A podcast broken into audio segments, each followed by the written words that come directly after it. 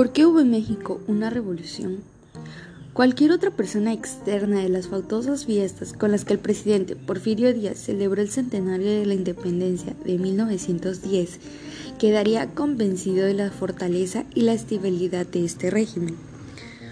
Pocos fueron los que percibieron las fisuras y menos aún las poderosas inconformidades que se agitaban en la superficie. En junio de 1911, Porfirio Díaz renunciaría a la presidencia de la República y partiría a su exilio en París.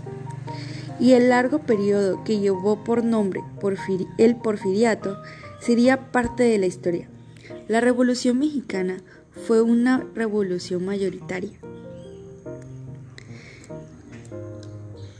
Principalmente en la parte campesina Claro, como toda revolución hubieron múltiples motivos y esta no fue la excepción, ya que aparte de la demanda de las tierras, hubieron otros motivos como la desigualdad social, la pobreza, el deterioro con las condiciones de vida, la concentración de las tierras, el caciquismo, el rechazo al avance de las relaciones del mercado y la modernización productiva en algunas áreas.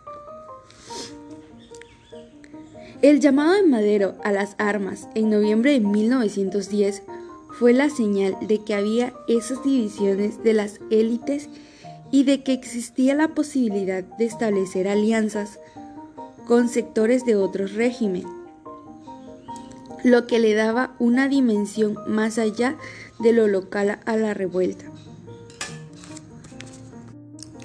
El descontento agrario por despojos de tierras por la imposibilidad de seguirlas cultivando como arrendadarios. Y hay otras muchas razones que explican el estallido revolucionario. Uno igual de importante sería la quema de palacios municipales, la destrucción de archivos y oficinas públicas y claro, ¿Cómo olvidar los ataques a cárceles y liberación de presos durante los meses de marzo, abril y mayo de 1911?